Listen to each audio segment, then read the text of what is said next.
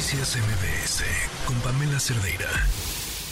El caso de los periodistas en Guerrero ayer se suma a otro más eh, escalofriante, eh, cerca de instalaciones militares, eh, sin explicación alguna, pero insisto, es otro más. Y, platicaba el día de hoy con, con Geo sobre esta entrevista, Geo es parte de este equipo, y, le decía, híjole, es que a, veces siento que es otra vez ese tema y es dolorosísimo que sea otra vez ese tema porque no se resuelve, porque seguimos hablando de que este país es peligrosísimo para defender el medio ambiente, eh, para ejercer el periodismo y que otra vez volvemos a escuchar eh, no a la impunidad, no se mata la verdad matando periodistas, pero la verdad es que pues tampoco pasa nada si se amedrenta, si se mata, si se... absolutamente nada. En la línea Leopoldo Maldonado, director regional de Artículo 19. ¿Cómo estás? Muy buenas tardes. Muy buenas tardes, Pamela. Muchas gracias por el espacio. Y otra vez hablamos de este tema y parece que cada vez que lo hacemos estamos peor. Sí, Pamela, desafortunadamente la espiral de violencia no no no deja de, de su, su dinámica ascendente eh, en los últimos 15 días prácticamente, Pamela, estamos hablando de un asesinato de un periodista en Juárez, en Ciudad Juárez, de Ismael Villagómez, el secuestro de tres junto con sus familiares, en el caso de uno de ellos, en Tasco Guerrero la semana pasada, el intento de asesinato de cuatro que iban juntos el día de ayer en Chilpancingo y otro intento de asesinato en contra de otro periodista en Apatzingán. Y todo esto, y de todo esto las autoridades no acusan recibo.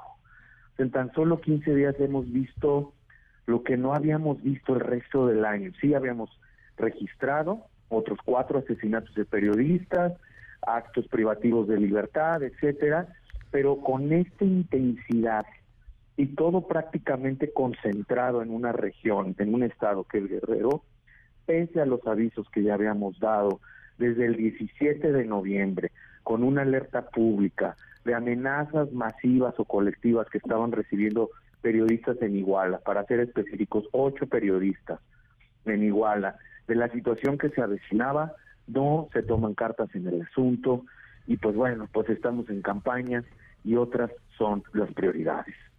Eso te iba a decir, eh, estamos en campaña y vamos a seguir en campaña hasta mediados del próximo año y entonces esto parece que solo se va a poner peor.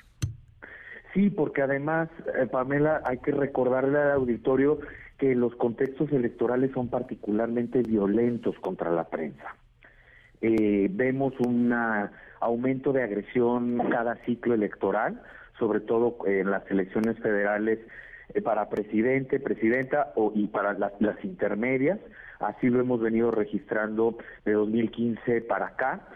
Eh, pero además eh, no solamente tiene que ver con la violencia que se desborda por la cobertura directamente electoral, es decir, donde por ejemplo aparecen los partidos como los principales perpetradores de la violencia junto con los funcionarios públicos. Me refiero a la violencia contra la prensa en particular sino también a los reacomodos de poder criminal que hay en los territorios en los contextos electorales. El crimen organizado también juega su juego y quiere entrarle a estos pactos políticos y criminales que sabemos que existen en vastas regiones del país entre autoridades locales y estos grupos. Entonces también es una manera de mandar un mensaje y creo que por ahí hay una vía de explicación de lo que estamos viendo en Guerrero. Eh, ¿Estás entendiendo entonces esto como el reacomodo por el proceso electoral? Es un reacomodo y también, pues, por ejemplo, lo que estamos documentando y lo que ya se ha hecho público es que eh, uno de los periodistas secuestrados ayer estaba haciendo críticas al, alcal a la, a la, al gobierno municipal de Tasco, ¿no? Eh, algunos de los periodistas atacados ayer pues fueron justo después de la cobertura del asesinato de un conductor de transporte público.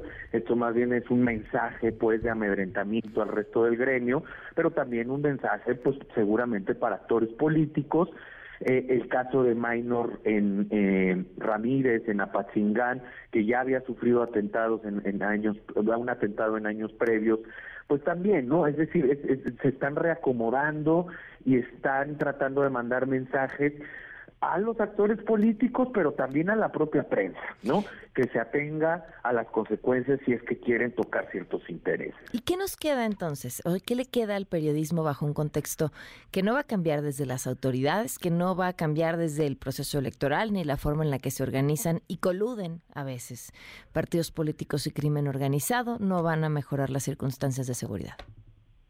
Pues tenemos que seguir insistiendo eh, eh, en, espacios como el tuyo, que siempre muy solidariamente se mantiene abierto esta causa, eh, en, muchos espacios periodísticos, de radiodifusión y de otros medios, también digitales, en donde no normalicemos esta situación.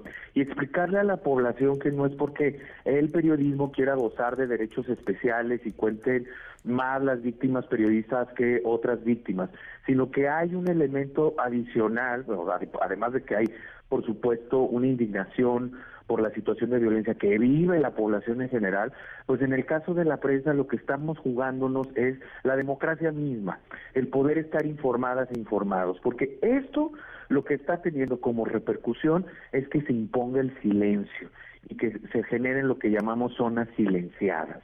Entonces, Evidentemente esto trastoca a corto, mediano y largo plazo la posibilidad de estar informados y por supuesto, ahora en contexto electoral, la posibilidad de ejercer un voto libre y bien eh, sustentado en la información. Claro, pues Leopoldo, eh, te, diría que la verdad bajo estas circunstancias me encantaría no tener que volver a hablar, pero lamentablemente sé que lo vamos a tener que volver a hacer eh, y además no quitar el dedo del renglón para por lo menos hacer lo que desde este lado nos toca.